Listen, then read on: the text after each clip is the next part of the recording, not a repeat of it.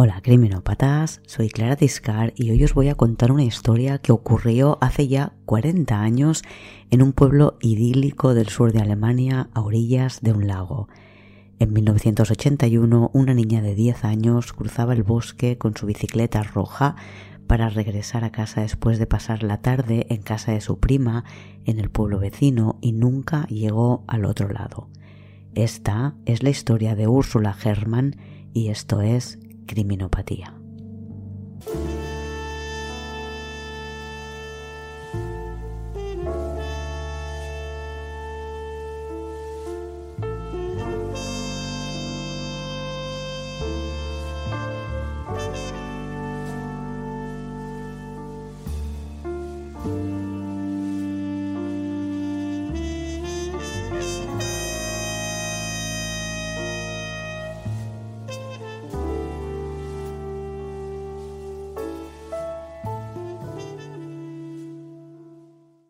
Es martes 15 de septiembre de 1981 y es el primer día de colegio después de las vacaciones de verano. Estamos en Alemania, en el estado de Baviera, Bayern, en alemán. En 1981 todavía existe el muro de Berlín que divide la ciudad y el país en dos bloques, el este comunista y el oeste capitalista. Estamos en el oeste, en la República Federal de Alemania no muy lejos de Múnich, a orillas del lago Ammersee, en un pueblo llamado Eching. Úrsula Hermann tiene 10 años. Cumplirá los 11 el día 24 de noviembre y este 15 de septiembre ha sido su primer día de secundaria, por lo que ha empezado en un nuevo colegio. Es la menor de cuatro hermanos, hija de profesores que construyeron su casa en un terreno que compró el abuelo hace muchos años. Úrsula es una niña inteligente y activa, le gusta cantar y pintar y tiene un sentido de la responsabilidad muy elevado, tanto que se enfada cuando sus amigas no se comportan bien. Después del colegio, Úrsula come en casa y toca el piano un rato con su hermano más mayor, Michael, de 18 años, Después va al pueblo de al lado, Schondorf, en el que tiene clase de gimnasia. Lo que más le gusta a Úrsula es tocar el piano y la gimnasia, así que hoy sin duda ha sido un buen día para ella. A clase de gimnasia va con su prima, que vive en Schondorf, y después de entrenar van las dos a pasar un rato a casa de la prima. Úrsula se queda a cenar allí y cuando su madre llama a las 7 y 20 de la tarde para que vuelva a casa, se marcha en su bici roja. Para ir a casa tiene que atravesar el bosque de Weingarten. Va por un camino de 3 metros de ancho por el que ha pasado muchas veces. Su casa está a apenas 10 minutos de la de sus tíos. El camino por el bosque es pues como mucho de 10 minutos. A las 8 menos 10 de la noche de este 15 de septiembre, Úrsula todavía no ha llegado a casa y su madre, Anne Louise, llama de nuevo a casa de la tía, pero esta le dice que salió cinco minutos después de que llamara. Eran las 7 y 25. Por tanto, Úrsula tendría que haber llegado a casa hace 15 minutos. Las alarmas se disparan en casa de los Hermann. Su padre, Michael, desde Eching y su tío desde Schondorf recorren el camino del bosque gritando el nombre de la niña hasta que se encuentran a medio camino no hay rastro de la pequeña.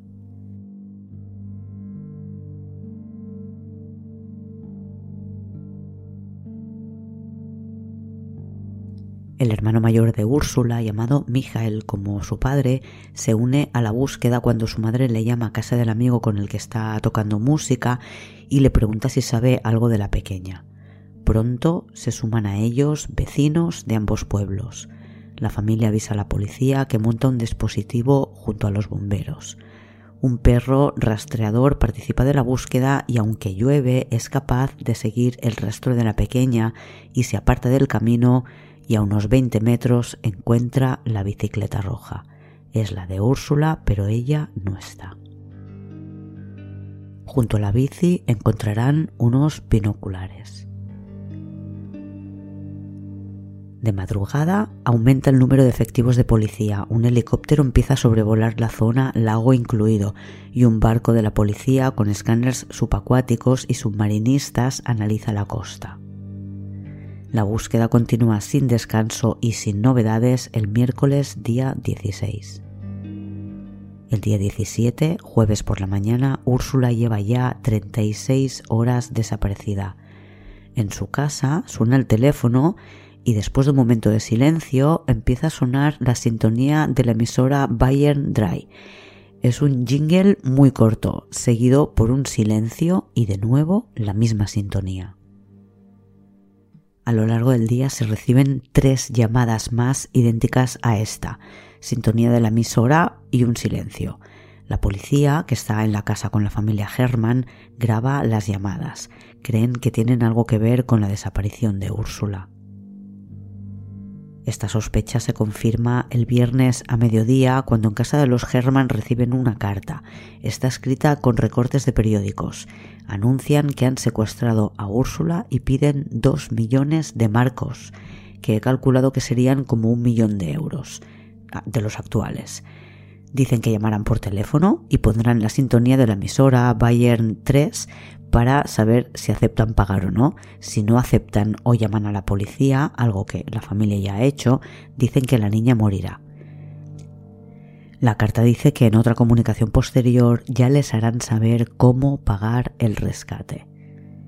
La policía deduce que la carta ha llegado más tarde de lo que los secuestradores calculaban y por eso empezaron a hacer las llamadas un día antes y el viernes día 18, después de recibir la carta, suena de nuevo el teléfono.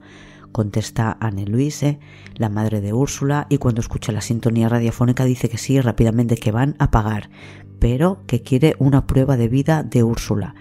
Quiere que la niña les diga cómo se llaman sus peluches favoritos y las horas tienen que pasar muy lentas en una situación así. La búsqueda en el bosque se suspende porque ahora ya saben que Úrsula está secuestrada y lo único que pueden hacer es esperar noticias con indicaciones de los secuestradores. La familia Herman es una familia humilde, gente trabajadora. Los padres son profesores y tienen cuatro hijos. En el pueblo muchas de las casas pertenecen a familias adineradas, gente de Múnich que viene al pueblo a su segunda residencia a orillas del lago, que es un lugar idílico en los Alpes. En Eching, el pueblo en el que viven, hay un internado al que van los hijos de familias con dinero. No es el caso de la familia Hermann, Úrsula no va a ese colegio. No tienen los dos millones de marcos que les piden para el rescate de su hija, pero los consiguen gracias a las donaciones de familiares, amigos, vecinos del pueblo. Quien puede les ayuda. El lunes día 21 reciben una segunda carta.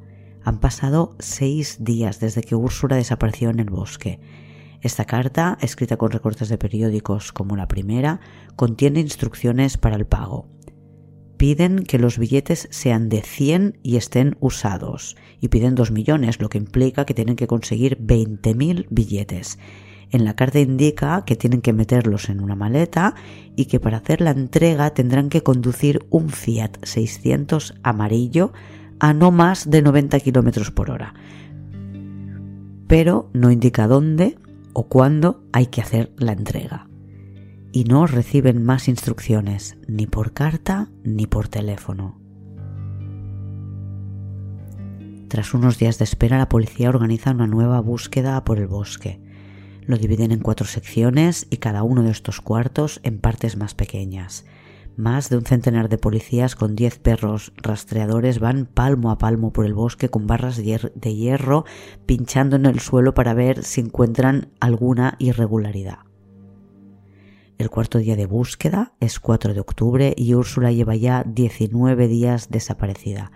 A las 8 de la mañana, uno de los equipos observa cuatro abetos recién plantados y les parece extraño. Con la barra de hierro hurgan en el suelo y notan algo duro.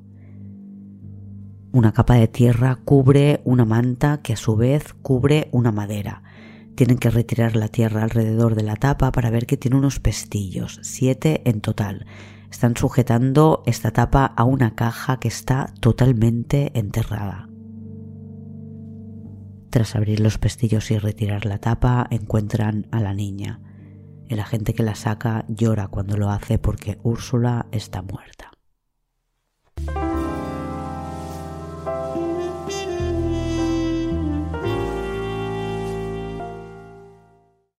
Envían a dos agentes a la casa de la familia Herman para comunicar la terrible noticia. La madre no puede decir nada, pero el padre no para de preguntar si le hicieron daño antes de que muriera. Los investigadores creen que la drogaron con óxido nitroso, que es un gas con efecto sedante, también conocido como gas de la risa.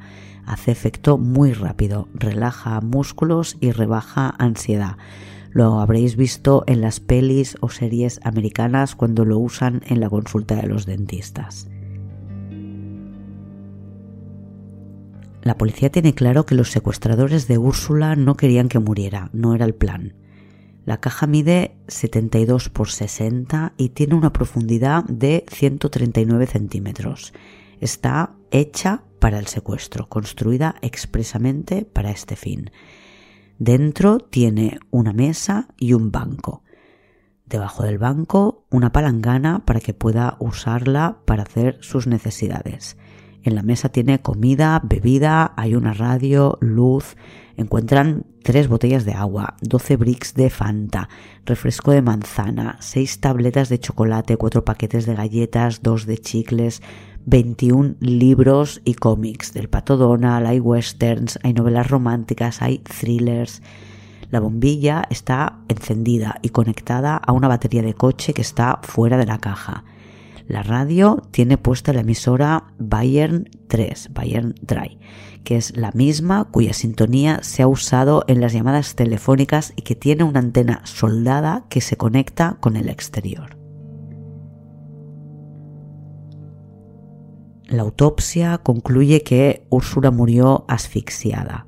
Se quedó sin oxígeno y dicen que ocurrió el mismo día que la secuestraron, entre 30 minutos y 5 horas después de que la metieran en la caja. Y aunque no encuentran restos de sedante en su organismo, creen que es muy posible que estuviera sedada y por eso apuestan por el óxido nitroso, porque no deja rastros. En la caja había tuberías que sobresalían al exterior y que estaban colocadas con la intención de que pudiera respirar. Pero el sistema falló porque al tapar la caja la tubería por la que tenía que entrar el aire quedó tapada por hojas y no había ningún tipo de bomba que forzara la circulación de aire, así que la caja se quedó sin oxígeno y Úrsula murió. Úrsula no tiene heridas, por eso creen que no se la llevaron a la fuerza, no luchó mientras la secuestraban. Puede ser por dos razones. La primera es que conociera a su secuestrador o que no le pareciera alguien peligroso y le, y le siguiera por el bosque voluntariamente. Y la segunda razón es porque la sedaron. La policía cree que esta última opción es la válida, porque además dentro de la caja tampoco intentó salir. Estaba sentada en el banco, con la cabeza mirando hacia arriba y tenía un chándal metido en una bolsa de plástico sobre su regazo. Creen que colocaron todos los víveres, la radio y todo antes de meter a la niña, metieron a la niña y una vez sentada en el banco le tiraron encima el chándal y que si no lo movió, no lo sacó de encima de su regazo es porque no estaba consciente. No intentó ponerse de pie, no intentó mover la tapa, no tiene ningún tipo de marcas en sus uñas demostrando que hubiera intentado salir. No parece que viviera sus últimos minutos presa del pánico enterrada en una caja de madera bajo tierra. Probablemente no se enteró de nada. Creen que entró en una caja sedada y que se quedó sin oxígeno y murió en muy poco rato. La policía cree que los secuestradores, después de que la madre de Úrsula pidiera como prueba de vida saber cómo se llamaban los peluches de su hija, fueron a ver a la niña para preguntárselo y se la encontraron muerta. Y por eso no hay más comunicación con la familia y nunca llegan a enviar instrucciones para entregar el dinero del rescate. No es la primera vez en la historia que ocurre un secuestro de estas características. Creen que quizás el secuestro de Úrsula está inspirado en el de Barbara Mackel que ocurrió en Georgia, en Estados Unidos. Era 17 de diciembre de 1968 y Bárbara se alojaba en un motel y estaba enferma, tenía la gripe. Su madre había ido a comprar medicamentos cuando un hombre con una gorra de policía llamó a la puerta y le pidió que la acompañara porque su madre había tenido un accidente de coche. El hombre no era policía y cuando Bárbara estaba en su coche la durmió con cloroformo y junto a su cómplice la metieron en una caja de madera que estaba enterrada en el bosque. La caja era muy similar a la que han hecho en esta ocasión para Úrsula, pero tenía bomba de aire. A Bárbara también le dejaron comida y bebida. El agua tenía sedantes. Pidieron un rescate por ella de medio millón de dólares. Después de un intento frustrado de entrega del dinero, en la segunda ocasión pudieron pagar el rescate, pero no recibieron más instrucciones de los secuestradores. Y al final los federales americanos acabaron encontrando a Bárbara en la caja enterrada en el bosque solo tres días después de su secuestro, viva.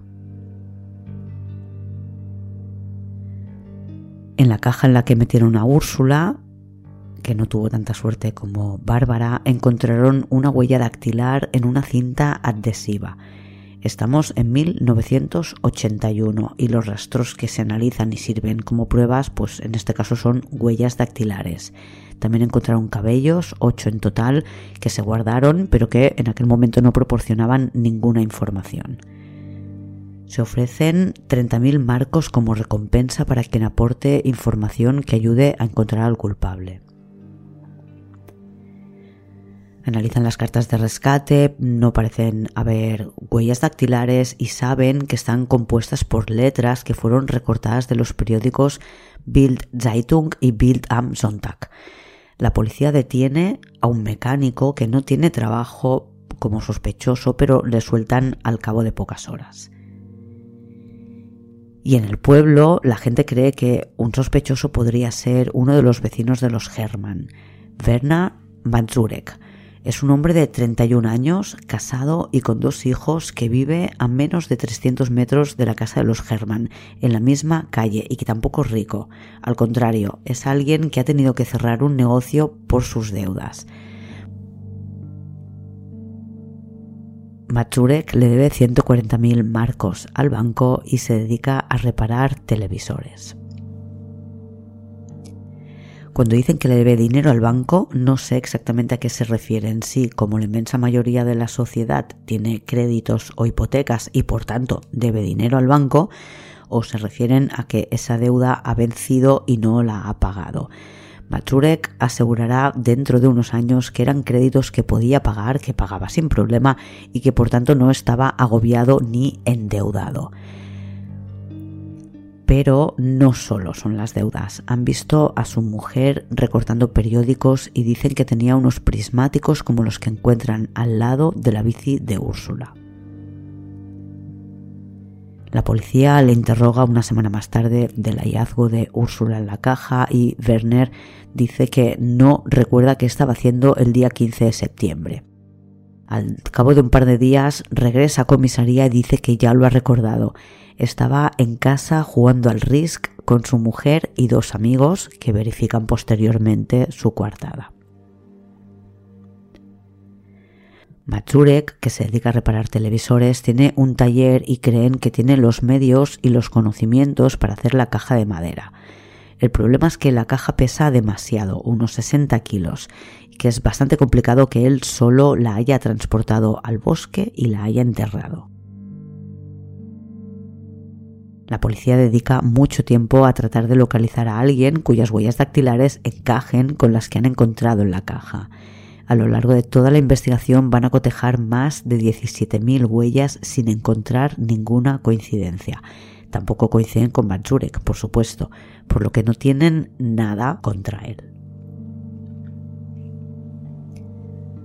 Se crea un grupo de trabajo para resolver el secuestro de Úrsula que está formado por 34 agentes dedicados solo a esto que en los primeros tres meses hacen más de 2.300 horas extra. y avanzan sin tener nada que apunte hacia ningún sospechoso. Y a pesar de no tener nada contra él, en enero de 1982 detienen a Matsurek y le interrogan en comisaría durante varios días. Mientras está detenido, revisan su casa y no encuentran nada incriminatorio. Junto a él han detenido también a sus dos amigos, con los que dijo que estaba jugando al Risk el día que secuestran a Úrsula y que confirmaron su coartada. Pero le sueltan a los tres unos días más tarde porque, como mucho, tienen indicios, no hay ninguna prueba. Y unos días más tarde, en febrero de 1982, un conocido de Mazurek, Klaus Fafinger, mientras es interrogado en comisaría, declara que Mazurek le contrató para cavar un agujero en el bosque. Dice que le dio mil marcos y que después de hacer el agujero vio que había una caja en él.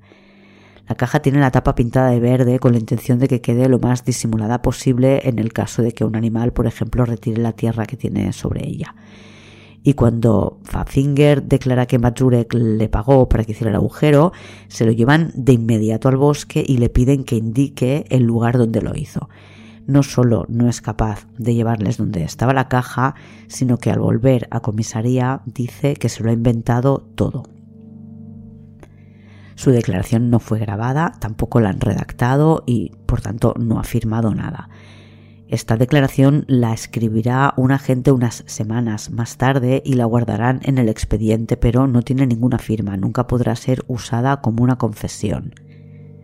La policía cree que lo que les dijo Fafinger era cierto porque tienen las declaraciones de su casero que dijo haberle visto ir hacia el bosque con su moto los días previos al secuestro de Úrsula con una pala atada en el lateral de la moto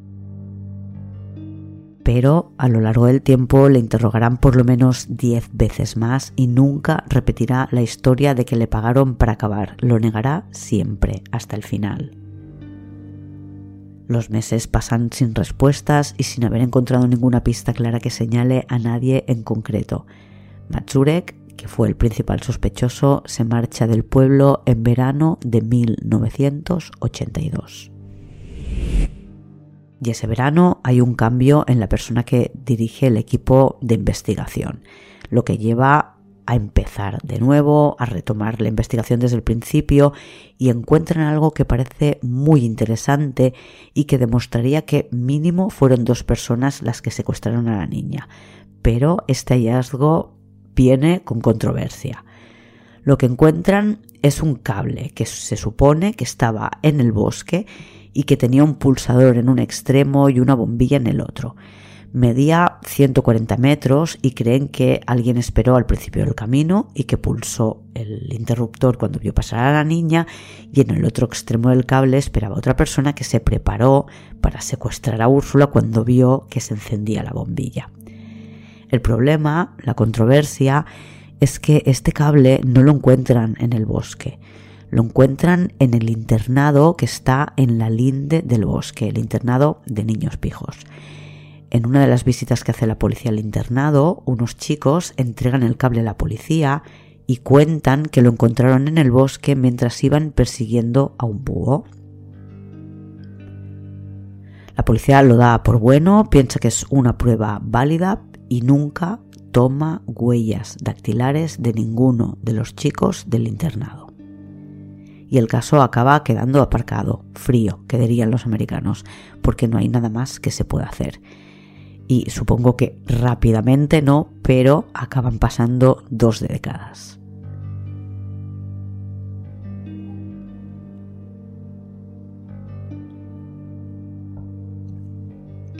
En todos estos años la gente no se ha olvidado de Úrsula. El programa de televisión en Alemania, Aktenzeichen XY Ungelos, que significa caso XY sin resolver y que es un programa del canal ZDF, que es el modelo con el que la BBC crea Crime Watch y America Most Wanted, hablan del tema de Úrsula hasta en tres ocasiones a lo largo de los años. El presentador del programa, Zimmerman, se lo tomó como algo personal. Define no haber encontrado al asesino como el mayor fracaso de su vida y en el año 2002 dobla la cantidad que hay de recompensa, añade 50.000 euros. Le prometió a los padres que encontraría al secuestrador y siente que tiene esa responsabilidad. El caso de Úrsula no es considerado un asesinato, es un secuestro con resultado de muerte y en Alemania este tipo de crímenes prescribe a los 30 años por lo que la policía decide reexaminarlo antes de que prescriba definitivamente. Y en 2005, como suele ocurrir en estos casos más antiguos, deciden volver a analizar las pruebas con las nuevas tecnologías, ya que en 1981 el ADN no se analizaba. Ese mismo año, en 2005, ponen bajo vigilancia de nuevo a Werner Mazurek, que vive al norte de Alemania, en el estado de Schleswig-Holstein, en Kappeln, un pueblo casi fronterizo con Dinamarca. Sigue casado con Gabriel y tiene un negocio de venta de accesorios para yates y embarcaciones. La policía revisa de nuevo la caja, que es la escena del crimen, para ver qué pueden encontrar que sea susceptible de ser analizado para ver si encuentran ADN. Paralelamente, en 2007, un policía de incógnito se hace amigo de Majurek para tener acceso a él, a su casa, y pinchan su teléfono y ponen micros en su casa. Hacen un test de ADN mediante saliva, pues por un vaso o por alguna cosa que el amigo policía se lleva, y este test pone de manifiesto que el ADN Majurek no coincide con ninguna de las muestras encontradas en la caja de la caja sí obtienen ADN, por eso digo que no coincide con ninguna de las muestras encontradas en la caja. Encuentran un cabello enganchado a uno de los tornillos que sujetan las maderas de la caja y en 2007 este rastro de ADN del tornillo arroja una coincidencia. El ADN que encuentran en la caja coincide con el ADN encontrado en una escena de un crimen del año anterior, de 2006. La víctima de este crimen de 2006 era una mujer rica, Charlotte Weringer. Era heredera de una pequeña fortuna que supo invertir muy bien en bienes inmuebles y aparcamientos, cosa que la hizo millonaria. Charlotte no tenía hijos y su herencia iba a ser para sus dos sobrinos, Mate y Benedict Todd.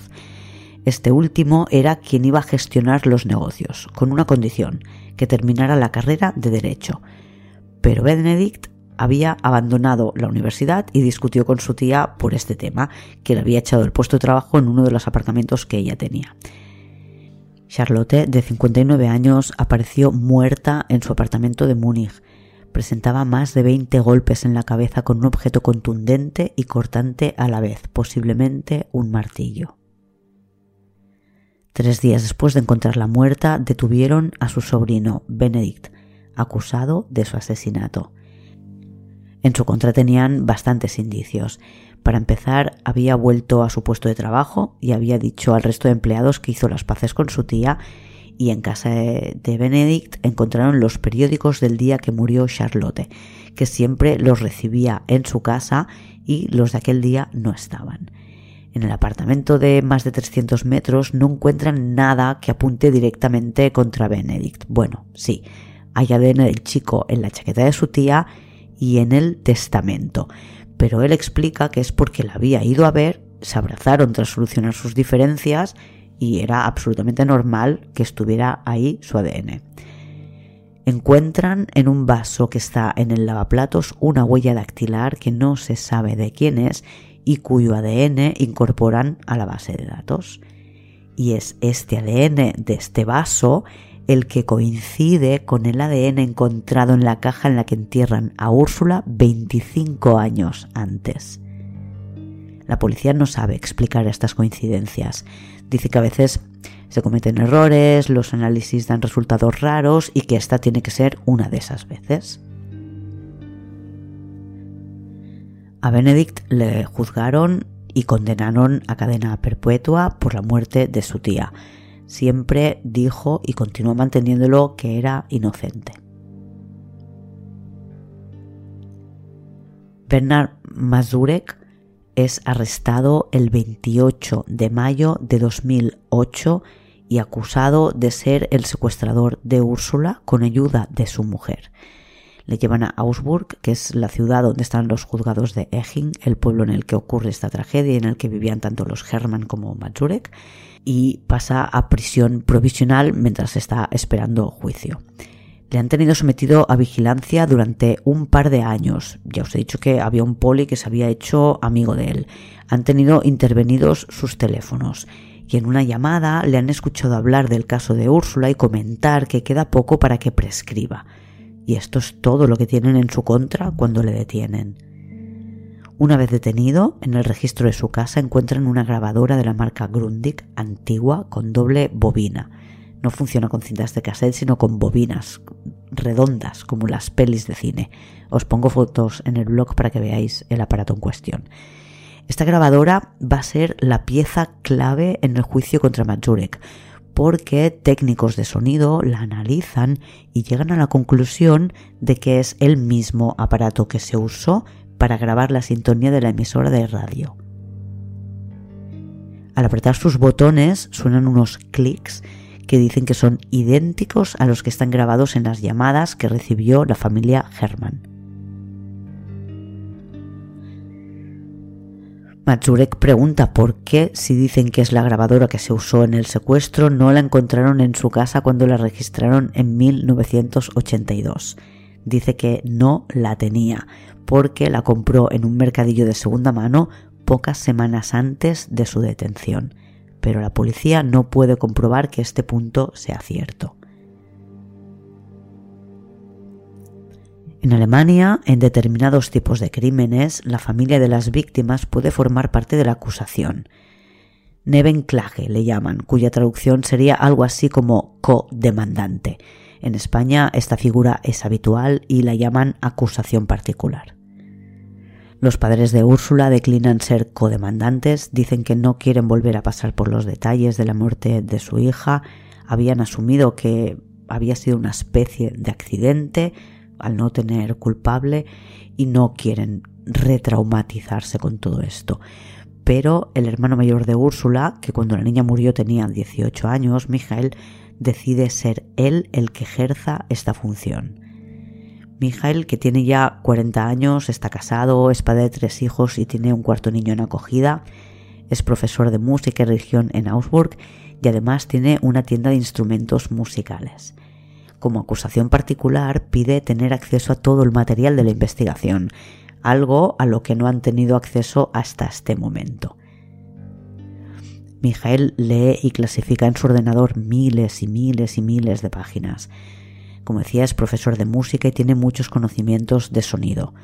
Y duda realmente sobre el hecho de que puedan asegurar que la grabadora encontrada en casa de Majurek sea la que se usó en el secuestro de su hermana porque, aunque hubieran usado esa grabadora, las llamadas se realizan desde teléfonos públicos y él tiene claro que no llevaron la grabadora a la cabina telefónica, sino que pasaron la grabación a otro dispositivo más pequeño y fácil de llevar. Para que os hagáis una idea, la grabadora esta de doble bobina tiene una medida como de tocadiscos. Debe medir, lo digo a ojo totalmente, 40 por 40 y tener una altura como de, de un palmo, 20 centímetros como mínimo. No es algo que te puedas llevar fácilmente a una cabina de teléfono para poner el jingle cuando llamas. Además que la tienen que enchufar a la electricidad para poderla hacer funcionar. Por eso Mijael cree que grabaron esto a, un cassette con algún tipo de aparato más portátil que pudieran llevar de forma más disimulada y más cómoda a un teléfono público. Mijael cree que la prueba contra Majurek es muy débil y Majurek insiste en que la grabadora la compró poco antes de su detención en un mercadillo de segunda mano, pero de nuevo la policía nunca ha podido comprobar que esto sea cierto.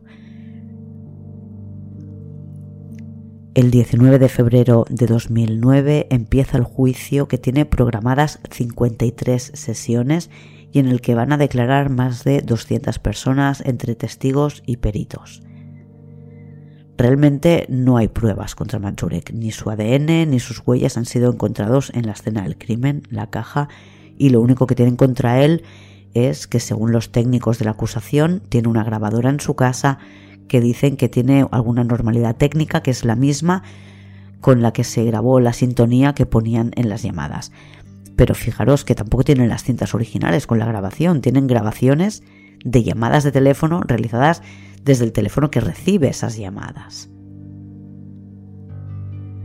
Dicen que tenía un móvil, que eran sus deudas, que tenía capacidad y conocimientos para construir la caja y que se dedicaba a reparar televisiones, lo que también le daba conocimientos para soldar la antena de la radio tal como la encontraron.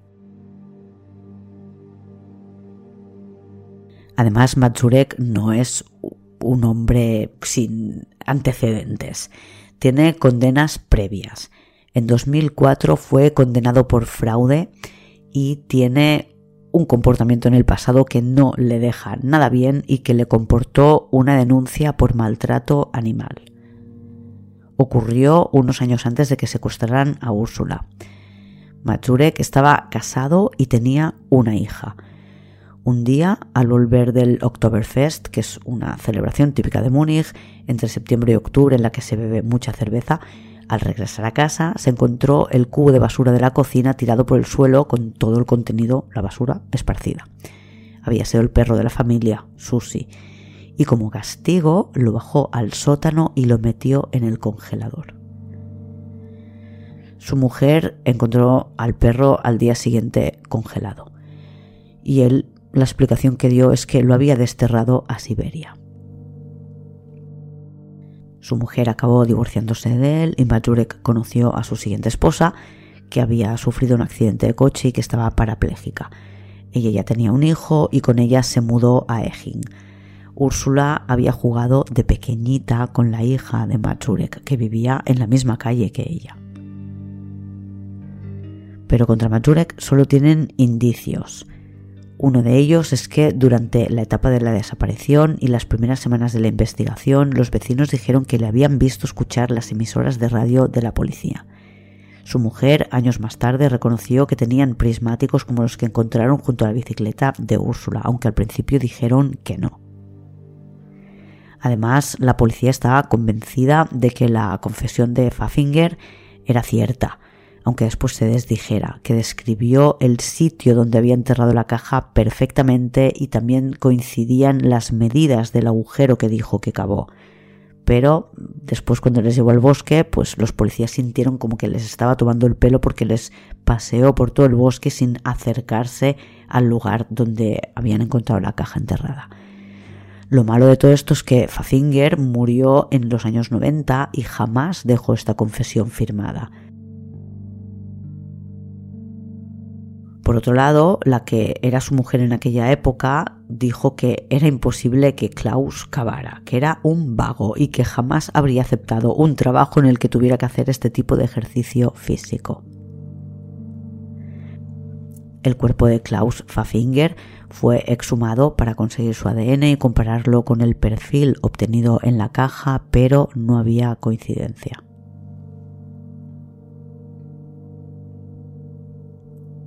Matsurek escribe una carta a Mijael durante el juicio.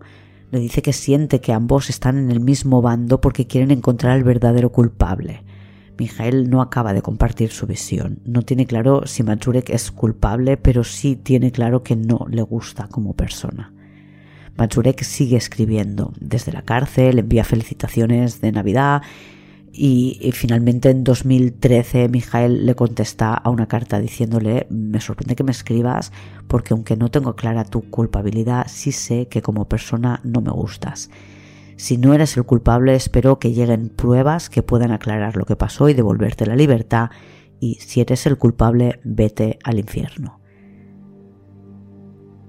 Mijael, después del juicio, cada noche estuvo estudiando los documentos que tenía y ahí empezaron los problemas con su mujer, de quien acabó separándose en 2012.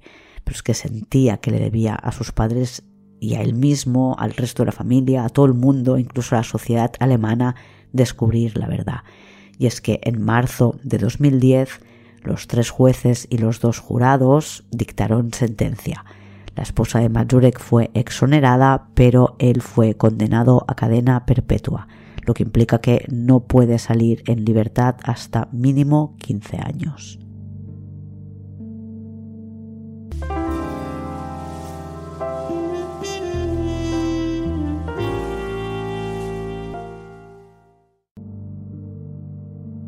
Mijael Germán, el hermano de Úrsula, no tenía nada claro que Matsurek fuera el culpable. En un principio cifraba esta duda, la valoraba en un 50%, pero a medida que investiga y que analiza las pruebas va reduciendo su creencia de la culpabilidad de Matsurek hasta que dice que es un 1%. Cree que la prueba que presenta la acusación, en la que se basa todo, la grabadora, está cogida con pinzas dice que no considera posible poder demostrar que ese aparato fue el mismo con el que se grabaron la sintonía de la radio y que emitió ese jingle en la llamada de teléfono y que insistía en que no puede ser llevado a un teléfono público. A Mijael el juicio le afecta mucho, a nivel personal y profesional. Antes del juicio pasó noches en vela estudiando la documentación y es algo que no dejó de hacer después del juicio porque no quedó convencido de la sentencia. Y como decía antes, eso le llevó a separarse de su mujer en 2012, que no pudo soportar, que todo el tiempo libre Mijael lo dedicara a esto, lo veía como obsesionado. Además, le quedaron secuelas físicas del estrés vivido durante todos esos meses de juicio, un año entero. Seis meses después del juicio aparecieron los tinnitus, que son pitidos, zumbidos, vibraciones en los oídos.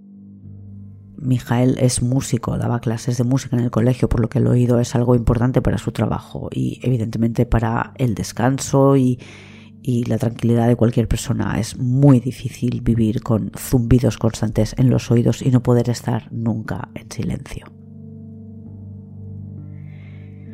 Y con esto, en 2015, Mijael decide llevar a cabo una jugada interesante. Denuncia por lo civil a Majurek como causante de sus lesiones. Todos los médicos consultados coinciden en que sus problemas derivan del estrés y el trauma que supuso el juicio porque son algo que no padecía previamente.